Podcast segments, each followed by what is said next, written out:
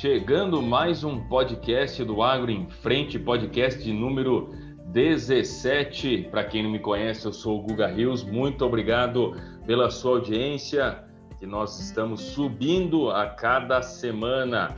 Esse é o podcast que temos com a missão de levar conteúdos e notícias do mercado de FLV, frutas, legumes e verduras, e sempre uma matéria em pauta em cada podcast. E a matéria de pauta desse podcast de número 17, nós vamos dar cinco dicas de como escolher a sua estufa agrícola. Agradecer também aos nossos patrocinadores, a Tropical Estufas, a Tropical Insumos e também a plataforma de compra e venda da Rural Direto.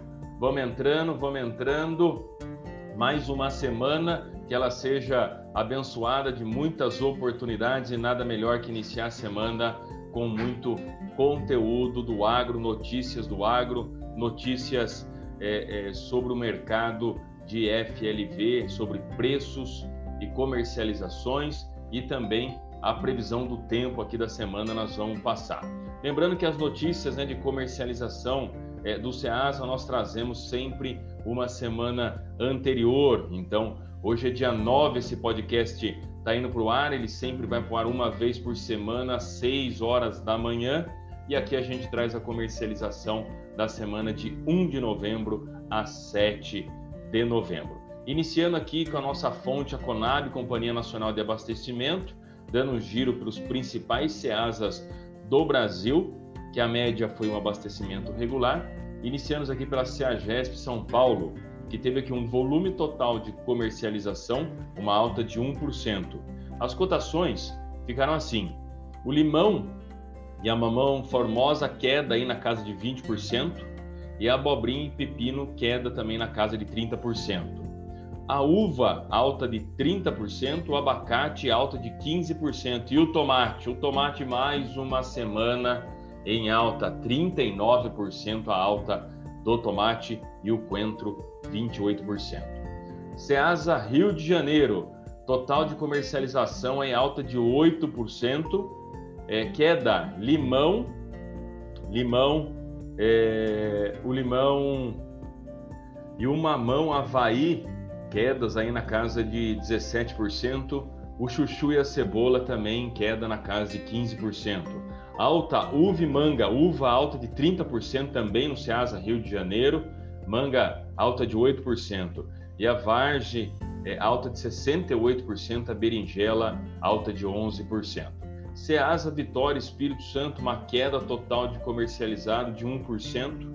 O limão e o coco verde queda na casa de 15%, o chuchu queda de 35%, a abobrinha queda aí de 20%, o abacate alta de 56%, a uva também alta em 22%, a vagem alta de 34% e o tomate também aqui no Ceasa do Espírito Santo alta de 24%.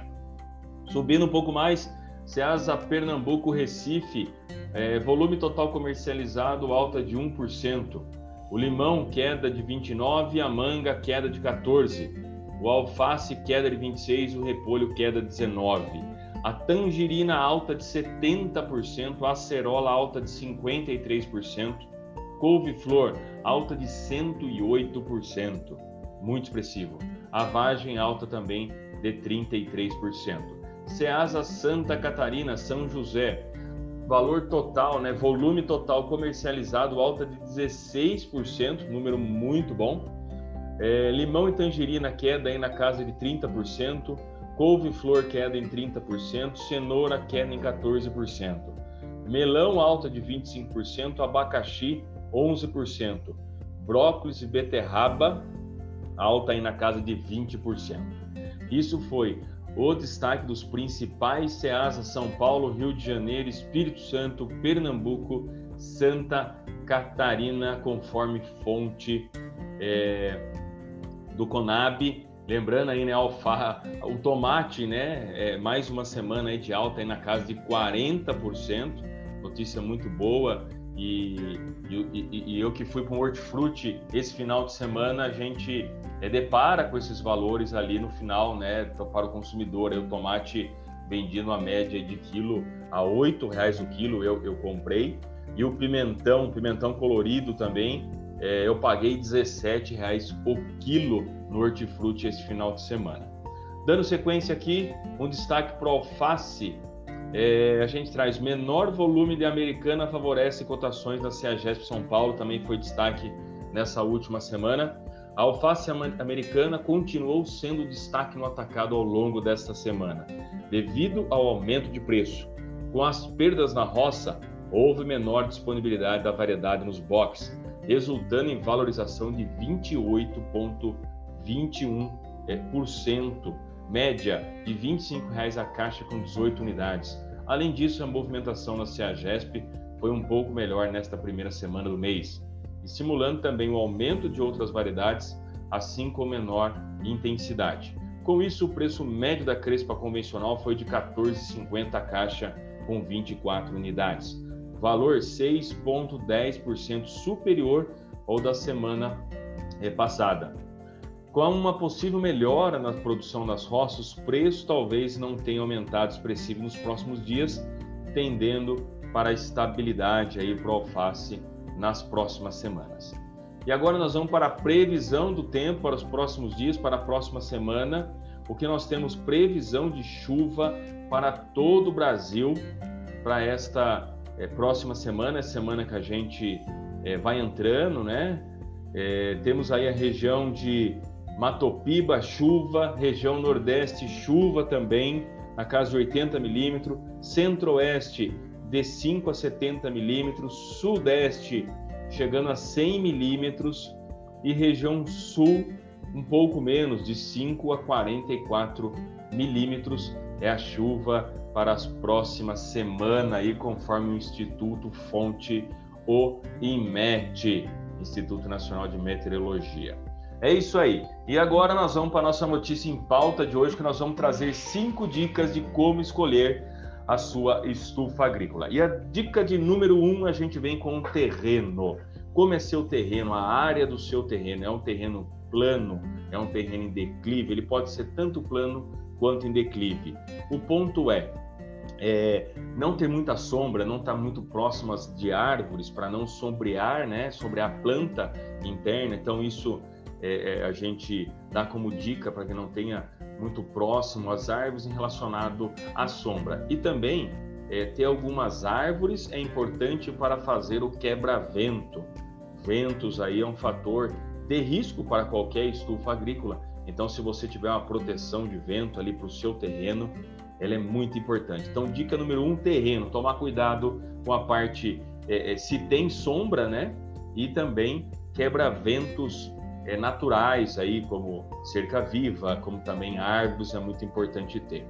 O segundo, é, é, a segunda dica aqui é sobre o solo. Como que é seu solo? Você vai produzir em solo, você vai produzir em slab, em bancas, em hidroponias, mas o ponto é, se o seu solo é um solo fértil, faça uma análise de solo e se ele for um solo é, é, que está aí dentro das recomendações agronômicas, é muito importante você iniciar ali com solo, um solo fértil, porque você vai ter ali um custo inicial de é, é, implementação é, bem mais baixo do que se o solo não for bom, você partir para um vaso, para um slab, é, ou se você vai para uma hidroponia também. Mas se o solo é bom, é, vamos fazer uma análise de solo para verificar. Essa análise de solo você tira um pouquinho de terra e você manda para os institutos, né? Casa da Agricultura, Emater ajuda a você a fazer essa análise de solo. O outro ponto é água. Precisamos de água. Precisamos de água para irrigar. Como que é a sua água? Não tem água, tem que fazer um poço, tem que fazer um poço artesiano, um poço caipira, mas temos que ter água para fazer a produção. E também é importante fazer uma análise de água, porque pode fazer algumas correções também aí para análise é, de água. Então, é, é, nós falamos de solo também, né? E também análise de solo é importante quando faz também é, as correções para análises de solo. Então, a terceira dica é a água, análise de água também é muito importante ter água na propriedade, uma água aí é, é, com uma boa qualidade para a sua produção.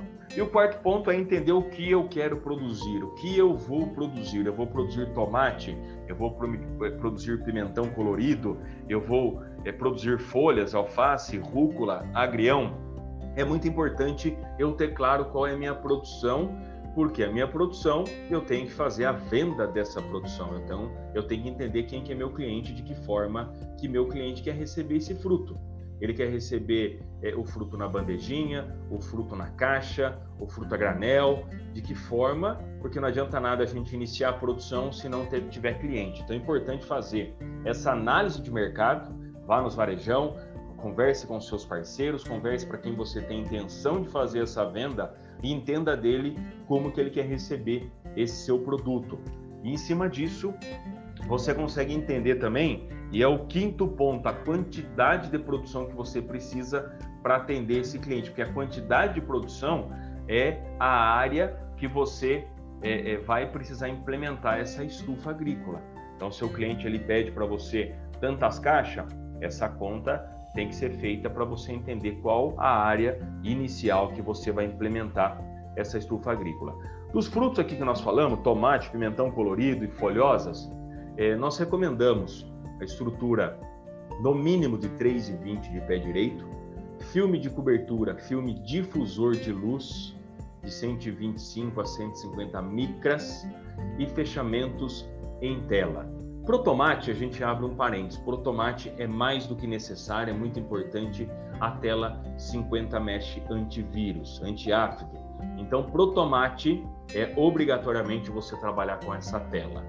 As outras culturas, tomate, pimentão, é, desculpa, pimentão colorido, pepino, você pode utilizar uma tela é, 50%, é tipo ráfia, tipo monofilamento ou cromatinete 30%. Você pode escolher entre as três que você estará muito bem é, protegido com essas culturas e com esse modelo de tela. E também para folhas é a mesma situação. Você pode trabalhar com uma tela é, de ráfia 50%, monofilamento ou uma cromatinete 30%. Então, é basicamente para essas culturas, no mínimo um pé direito de 3,20 a 4 metros livre sobre calhas. Uma estrutura. A estrutura, hoje nós recomendamos a estufa Euro, 10 metros de largura ou 12,80 de largura depende do seu terreno. Então temos que saber qual é a disponibilidade do seu terreno, se cabe a de 10 ou se cabe a de 12,80. Por que modelo euro? Modelo euro é uma exclusividade da Tropical Estufas que tem resistência a 100 km por hora de vento. A gente sabe que vento é um fator é, problemático sobre uma construção de estufa agrícola e, e, e a Tropical Estufas ela dá essa garantia de 100 km por hora de vento e por isso que nós recomendamos esse modelo euro que tem, é, que tem um cálculo estrutural aí muito forte sobre essa resistência a vento. Então aqui fica algumas dicas, algumas dicas sobre como construir uma estufa agrícola. É, pessoal aí que nos ouve, né, no nosso podcast, cuidado com materiais alternativos, cuidado. É, hoje uma estufa ela tem que ter cálculo estrutural, ela tem que ter uma assinatura por engenheiro, porque senão você compra, é, é, compra o ferro e o ferro, não, tem envergadura ideal, envergadura para que a temperatura interna não abafe demais a planta e também a, pro, a proteção sobre é, é, o clima, sobre o vento, sobre a chuva. Então, estufa é, é, é uma tecnologia, é um produto é, muito peculiar que tem que ter cálculo estrutural. Então, é cuidado, não, não fique comprando qualquer produto aí, que daí, em vez de você proteger o seu fruto, que é isso que precisa, é isso que a estufa agrícola faz, você vai acabar tendo ainda mais problema em construir qualquer tipo de estufa, comprando material alternativo, comprando plástico e tela, gastando dinheiro, que são produtos caros. Então, faça da forma correta. Às vezes é mais fácil você esperar um pouquinho mais para você implementar o seu projeto do que começar de forma equivocada. Então, primeira dica, recapitulando, terreno. Segunda, vou fazer a produção em solo, análise de solo. Terceira, água, tem que ter água na minha propriedade, análise da água. O quarto, o que eu vou produzir para quem eu vou vender. E o quinto, é a quantidade de quilo é, que eu preciso produzir em cima disso que eu vou montar minha estufa agrícola. Hoje, pelos nossos estudos, nós recomendamos no mínimo, no mínimo para que seja comercialmente 500 metros quadrados de estufa. Isso a gente já considera que é uma área comercialmente. Você consegue produzir frutos e consegue comercializar é, no mercado, no hortifrutos, no supermercado, esses frutos. Então, esse foi o nosso podcast de número 17. Espero que tenham gostado. Se você gostou e fez sentido para você, acho que vai fazer sentido esse conteúdo para seu amigo, para o seu colega, envie para ele e não esquece de se inscrever no nosso podcast, porque assim que ele vai para o ar, você já recebe a notificação que está chegando mais um podcast no ar. Toda segunda-feira, às 6 horas da manhã, ele vai para o ar e também sendo retransmitido no canal do YouTube do Guga Rios. Agradecer também aos nossos patrocinadores, a Tropical Estufas, Tropical Insumos e plataforma é, compra e venda rural direto. Nosso muito obrigado, uma excelente semana de muita fé e muito trabalho, que cheia de oportunidades, que a gente consiga alcançar os nossos objetivos e os nossos sonhos. Excelente semana, paz e saúde para todos. Esse foi mais um podcast de número 17 do Agro em Frente. Forte abraço a todos, excelente semana, fique com Deus.